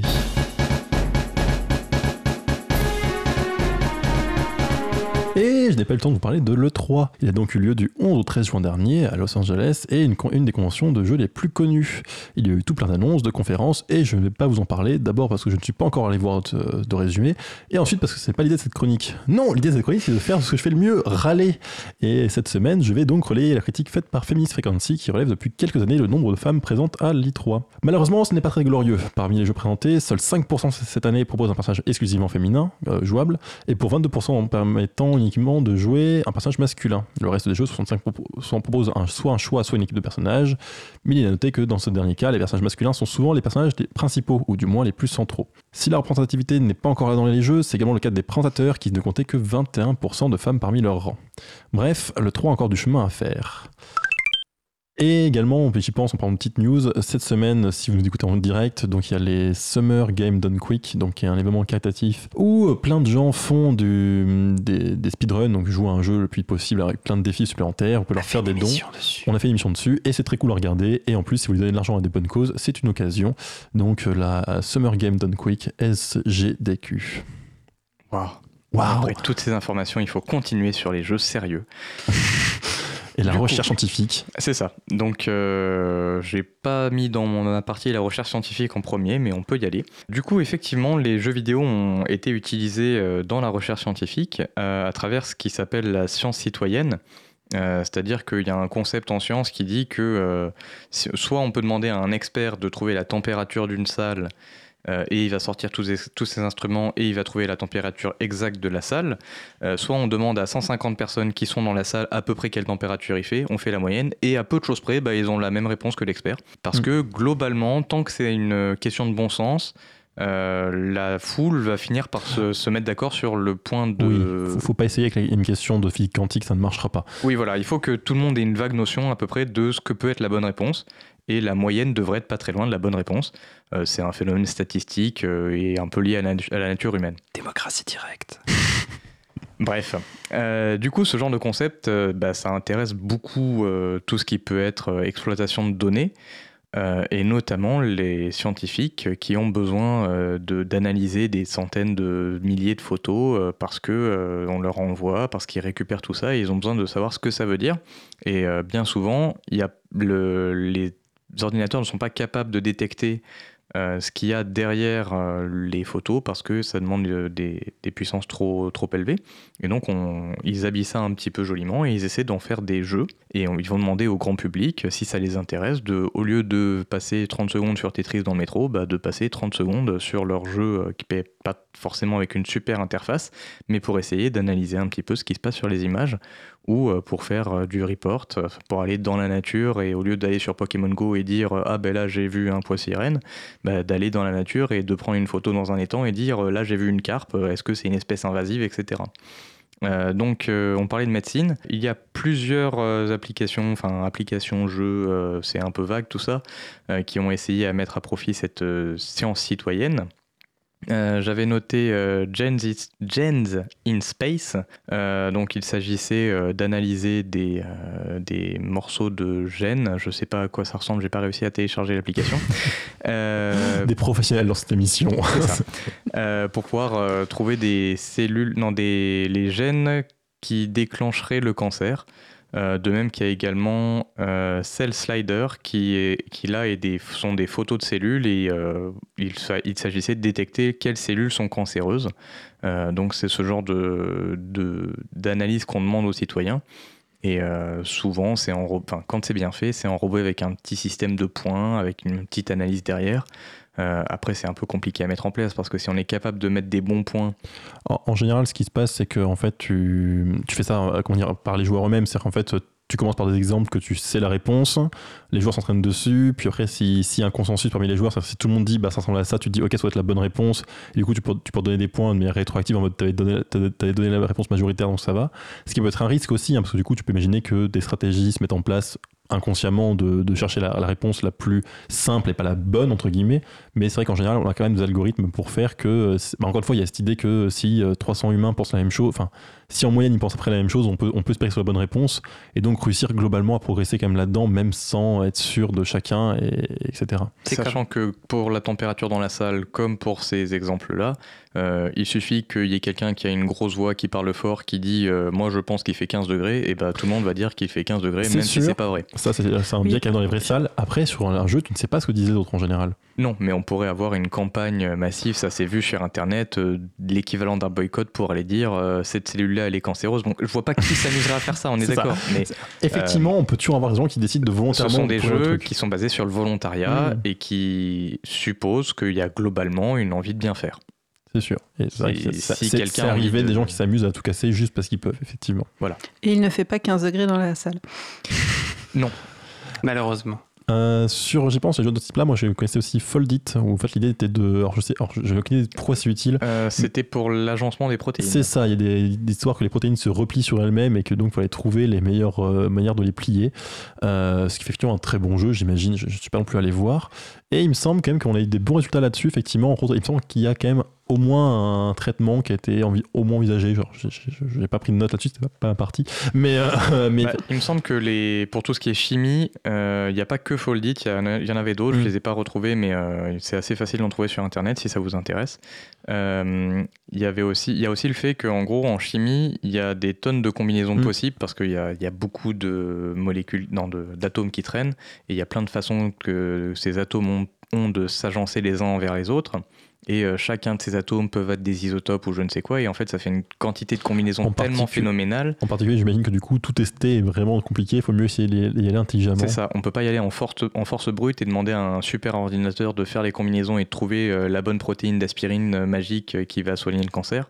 Euh, mais peut-être que demander, en établissant certaines règles particulières de la chimie organique, en gamifiant ça un petit peu, en ludifiant tout ça, euh, on peut peut-être espérer trouver euh, la nouvelle molécule qui permettra de sauver les enfants de demain. Et ce que j'avais vu également, c'est que s'il y a eu des bons résultats, il y avait aussi des défauts, puisqu'en fait, euh, les joueurs avaient tendance à un peu, comment dire, améliorer des, solutions existantes et du coup, pas forcément prendre beaucoup de risques. Et ce qui fait qu'en fait, parfois, ils se coinçaient dans un maximum local, c'est-à-dire qu'en fait, ils trouvaient une solution optimale parce que pour trouver mieux, il fallait vraiment changer beaucoup de choses. Et que du coup, en général, autant les joueurs étaient assez doués pour trouver le- la petite amélioration, la petite astuce pour, aller- pour gagner un, quelques points, autant effectivement pour vraiment dire, bah là, faut faire quelque chose complètement différent. Forcément, c'est quand même compliqué, hein, sinon, sinon on s'amuserait pas à faire ça. Et du coup, là, c'était quand même plus compliqué de vraiment d'être sûr que ce qu'on avait trouvé était le mieux et pas juste un- une petite bosse locale et qu'en fait, si on allait voir la colline d'à côté, c'était beaucoup plus haut. Effectivement. Mais au final, c'est un petit peu la limite de ce genre de jeu. Il y a aussi le fait qu'ils n'ont pas un grand public. Euh, mais Oui, on ne peut pas non plus tout transformer en jeu parce que ça reste de la recherche. C'est ça. Et c'est- on ne peut demander euh, au citoyen normal que d'analyser certaines photos. On ne peut pas lui demander de réinventer la chimie. Non, c'est ça. euh, L'idée, c'est la- juste de faire des tâches mécaniques, de, de- parfois assez astucieuses, hein, parce que bon, les- joueurs sont parfois très doués pour prendre un jeu vidéo et être beaucoup trop sérieux dessus. Donc, après tout, prendre un jeu sérieux marche aussi, mais c'est sûr qu'il y a des limites. Dans les autres exemples, moi que j'aime bien, j'ai déjà dû en parler parce que je parle beaucoup trop de ce jeu, il y a Eve Online, euh, qui donc est par ailleurs un, MMORPG, donc un, un jeu massivement mu- multijoueur en ligne, euh, dans un contexte spatial futuriste, où ils ont intégré en fait justement ce- cette idée-là. Alors, ce qui est intéressant, c'est que pour le coup, c'est pas un jeu qui a été créé juste pour dire on a fait un- une sorte de mini-jeu pour faire de la recherche. C'est vraiment un jeu qui était déjà existant, qui a dit ok, dedans on va intégrer ce mini-jeu. Et donc, euh, bah, du coup, un des intérêts d'abord, c'est qu'il y a beaucoup de joueurs qui étaient exposés à ça, puisque bon, bah, c'est c'est quand même un gros jeu, euh, Eve Online. Ils ont mis un système de récompense, c'est-à-dire que, enfin, on gagne rien de réel, mais on gagne dans le jeu euh, un peu d'argent, des récompenses sympas, etc. Donc ça motive les joueurs euh, à le faire, si c'est par contre le jeu pas plus, par plus amusant. Et alors je sais plus, je sais qu'effectivement qu'à une époque c'était une histoire effectivement de cellules, peut-être cancéreuses, je sais plus, mais infectées, fallait repérer. Et je crois qu'ils ont changé, euh, je sais plus, peut-être, je sais plus ils ont ce que c'est passé, mais donc ils ont changé de- d'études depuis. Euh, ils continuent effectivement d'avoir toujours un, module où on peut, on peut s'amuser là-dedans à, à aller effectivement analyser des photos. Et donc les classifier selon les critères qu'on demandait pour euh, gagner quelques points dans le jeu. Et donc, c'est une, c'est une des carrières possibles en soi. C'est-à-dire qu'au lieu de se battre avec d'autres joueurs et au lieu de faire du commerce, on peut s'amuser à faire de la science réelle du coup. Et de manière amusante d'ailleurs, c'est que ils ont même mis dans le jeu un PNJ, un personnage non joueur, qui correspondait à un vrai scientifique, enfin même peut-être une vraie scientifique, j'ai un doute sur son nom. Euh, mais effectivement, du coup, ils ont mis un personnage qui correspondait à une vraie personne qui fait de la recherche dans la réalité véritable. Et donc, c'est une des premières fois que c'est arrivé, ce qui est logique, je sais pas pourquoi ça serait arrivé avant. Du coup, si tu as fini sur ta parenthèse Oui. Online, euh, je pensais un petit peu repartir sur ce que c'est que la gamification, parce que je l'ai un peu bafouillé tout à l'heure, mais euh, c'était en- censé être ma- le début de ma partie. Trop simple si on fait les choses dans l'ordre. Du coup, la gamification, c'est un mot dont on entend parler assez souvent, euh, surtout euh, dans les... Startup Nation. Voilà, c'est ça, dans l'optique, euh, on va faire euh, de l'anglicisme de partout. Dans notre donc, projet. euh, nous, on va respecter la clause Molière et on va dire la ludification. Euh, donc le principe, c'est de d'appliquer euh, des concepts vraiment euh, propres au jeu euh, à des activités qui ne sont pas ludiques. Donc ça reste dans le concept du serious game en fait quelque part. Sauf que ça va être l'inverse. Au lieu de, de transformer ça en jeu, on va laisser ça comme une tâche de travail euh, mais on va lui rajouter des petits morceaux qui marchent dans le jeu. Parce qu'on a constaté que dans le jeu, que ce soit le jeu vidéo ou le jeu autre, euh, ça marche très bien. Et donc euh, bah, peut-être que si on rajoute euh, la petite verrue qui va bien, bah, ça rendra le truc beaucoup plus avalable, euh, comme mettre euh, du persil sur tes pâtes au fromage. Euh, C'est un très mauvais exemple, mais je, je sais pas, ça m'est venu comme ça. Ok. Donc ça se présente comment, par exemple? Bah là, j'ai noté quelques exemples, mais euh, c'est pas forcément les plus glorieux. Mais typiquement, il y a la fameuse montre sp- de sportif euh, qui fait un tour complet euh, quand tu as fait tes 10 000 pas journaliers. Et ben ça, c'est un concept qui vient des jeux. euh, parce que t'as la, ça vient du côté euh, j'ai la satisfaction d'avoir accompli ma tâche euh, et je vois la barre de progression au fur et à mesure que je fais mes pas de ma journée.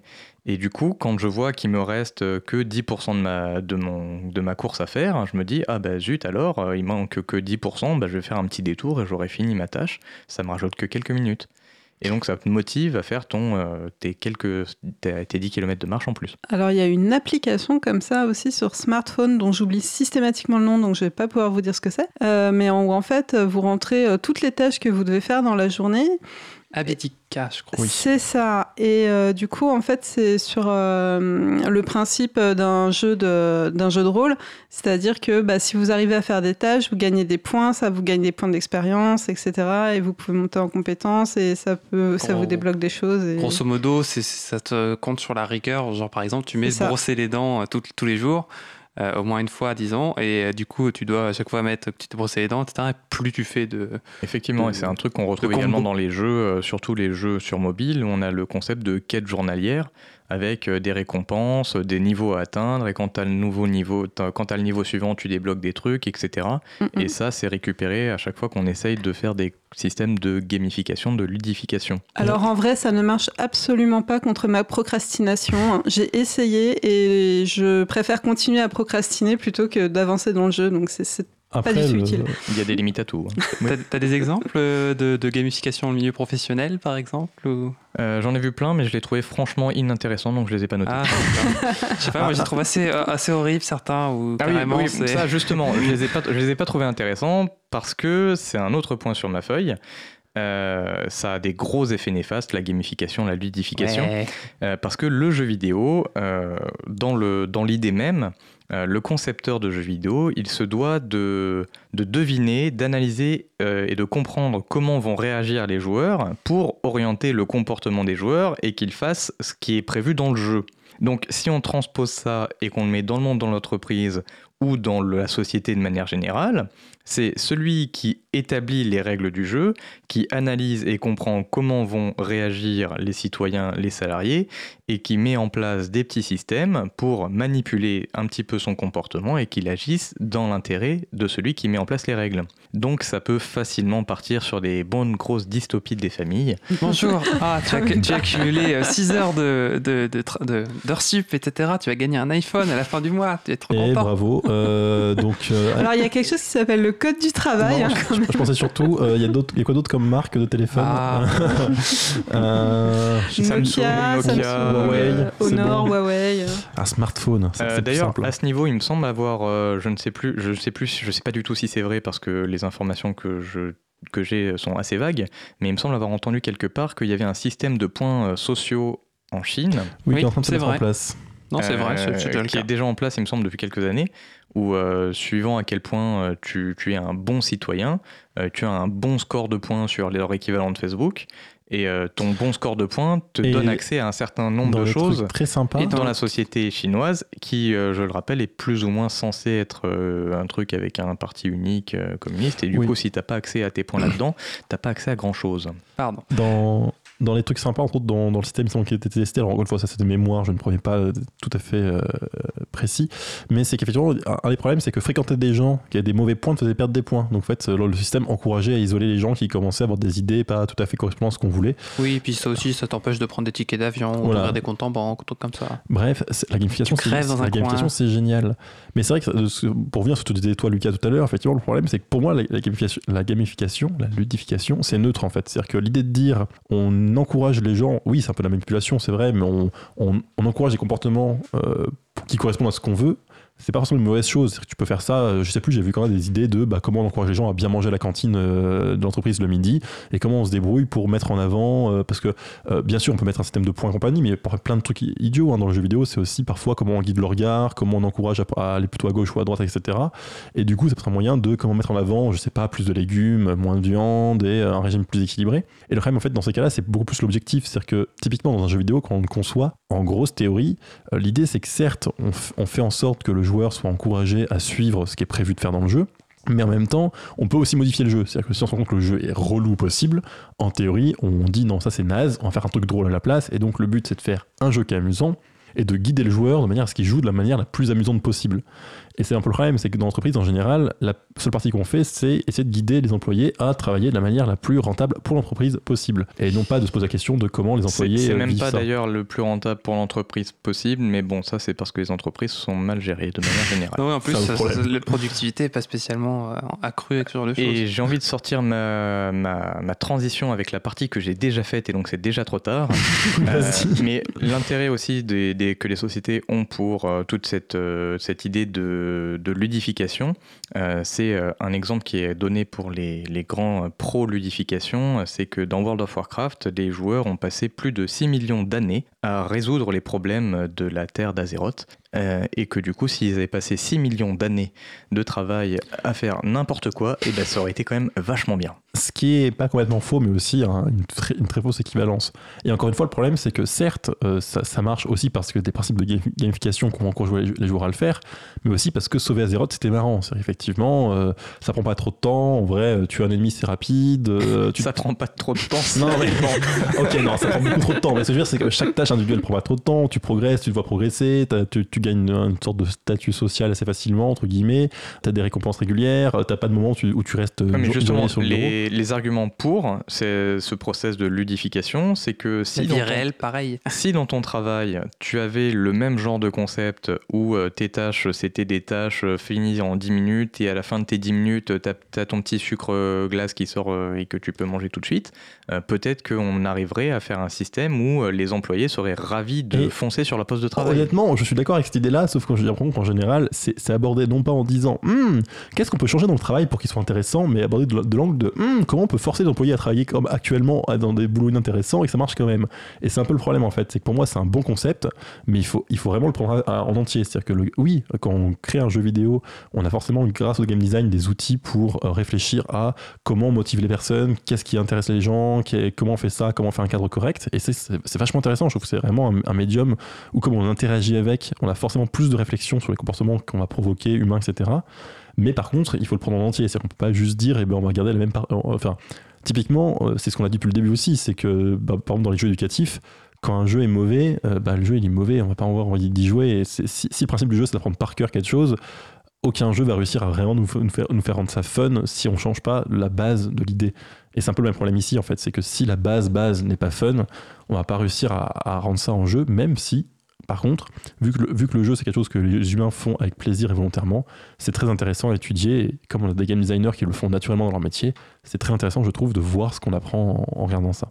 Du coup, un dernier point que je voulais mentionner avant de lancer ma musique, c'était que euh, ces principes de ludification ont- sont également utilisés dans ce qui est marketing. Et c'est un petit peu différent parce que là, c'est euh, on cherche à faire jouer le consommateur pour lui donner envie euh, de- d'accéder au produit, de l'acheter, etc. Et ça peut être très bien réussi ou être un peu entre les deux, euh, comme ça a été le cas de Curiosity What's Inside the Box, euh, Cube, pardon, euh, qui était un jeu qui a fait parler de lui parce que personne ne savait ce que c'était. Il y avait un gigantesque cube et il fallait cliquer pour petit à petit gratter le cube pour enfin arriver jusqu'à l'intérieur de ce cube. Et au final, on se rappelle pas du tout de ce qu'il y avait dedans, on se rappelle juste du jeu. Je crois que c'est ça, que c'est en fait c'est annoncer un autre jeu et en fait du coup comment dire le côté hype, le côté attente était très réussi. C'est- Tout le monde se disait oh mon dieu c'est génial, qu'est-ce a à l'intérieur? On dit que c'était génial et à l'intérieur il y avait un truc décevant et du tout le monde était en mode ah bon bah ok. C'est un peu le problème de, enfin c'est un peu le syndrome Lost quoi. C'est euh, bon, toute la série en mode oh mon dieu à la fin on va expliquer ce qui se passe à la fin on est en mode ah bof. Voilà. Et du coup, sur ce, sur ce bof magnifique, je vais annoncer la prochaine musique. Donc, il s'agit d'une musique du jeu Pac-Ni. Pa- je. Pikmin. Pikmin. euh, donc, euh, en japonais, Aino Uta. Et euh, traduit en français, Vos meilleurs amis, par le groupe Strawberry Flowers. Cause commune, cause-commune.fm. 93.1 Nous sommes les Pikmin venus pour vous aider, vos nouveaux amis. On se multiplie et remplit d'énergie, nous combattons vos ennemis. Présent, nous répondons à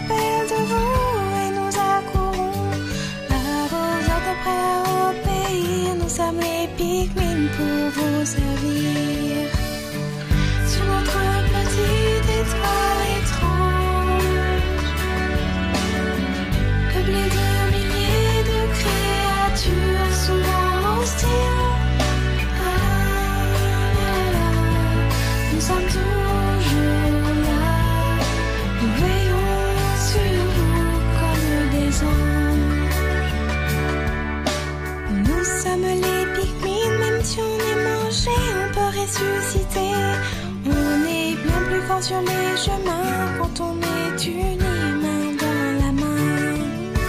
Le temps ne compte plus sur cette planète jusqu'à l'heure inconnue.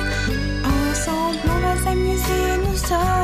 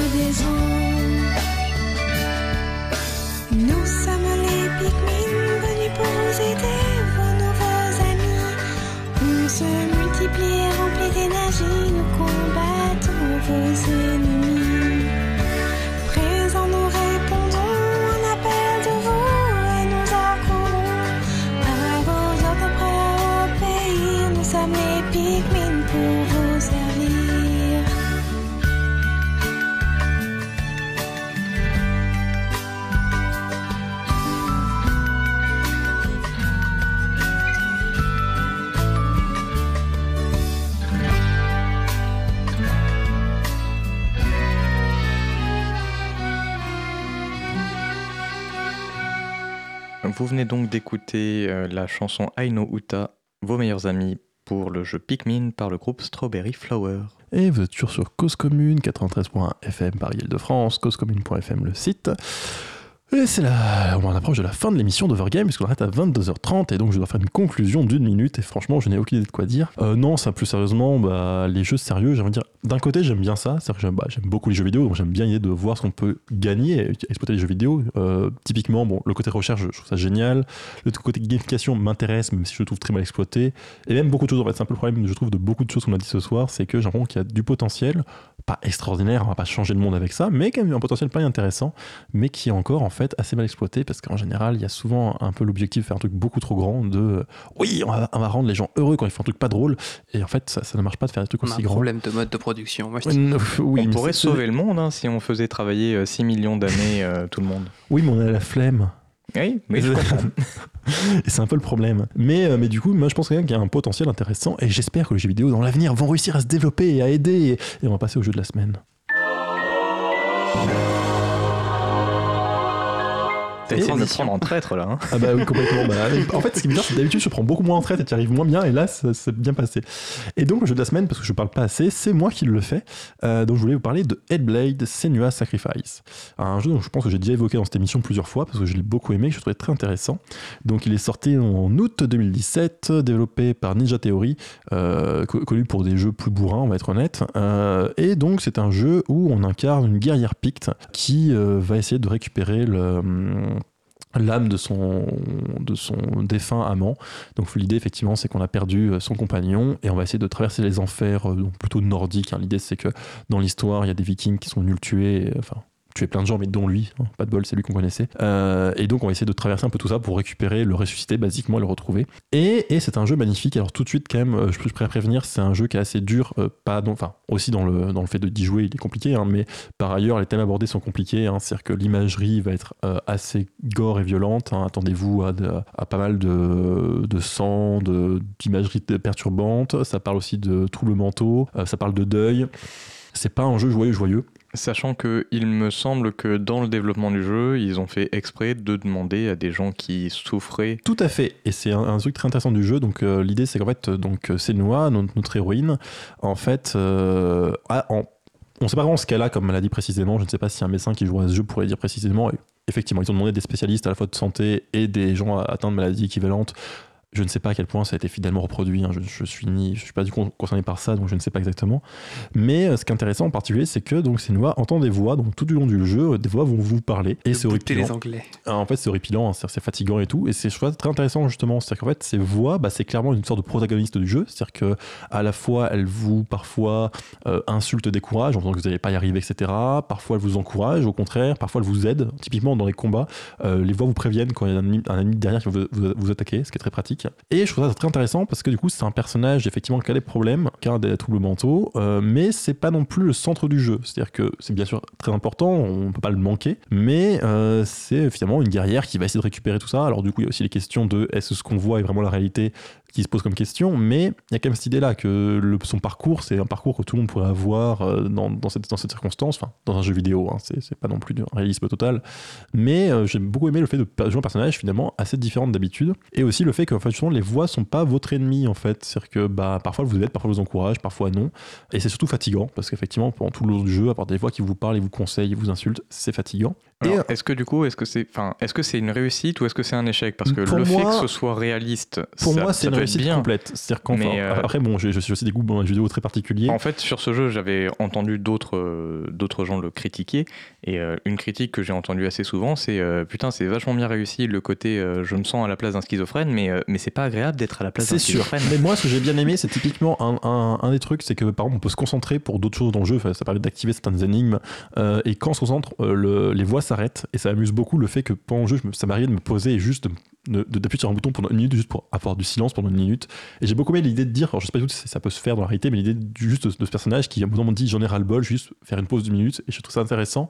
Et par ailleurs, je le trouve très, très bien utilisé. C'est-à-dire que je trouve que dans, dans l'histoire et dans les émotions qu'elle te fait ressentir, il y a en des moments effectivement où les voix sont très importantes euh, dans ce qu'elles disent, dans le ton, dans le fait que ça change, dans le fait qu'elles soient parfois encourageantes ou pas. Et j'ai trouvé ça vraiment très intéressant et très très réussi finalement dans, dans ce côté euh, de t'aider à, à- à saisir le personnage, à saisir ce qui se passe.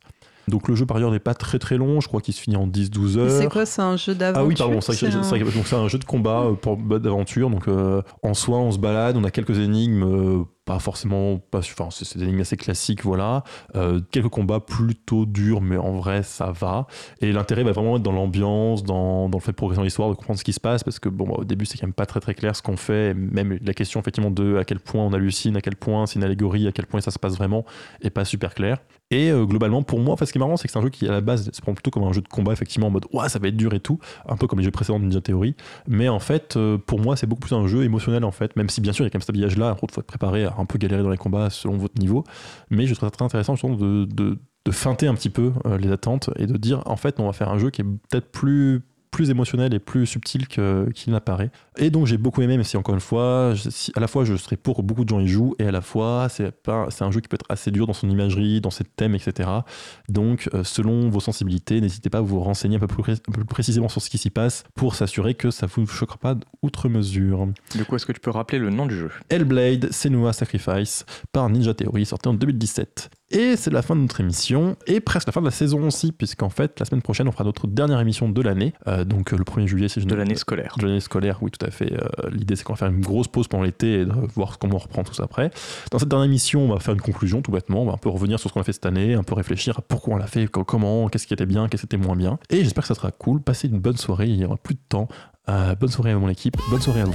Salut Bonne soirée à tous.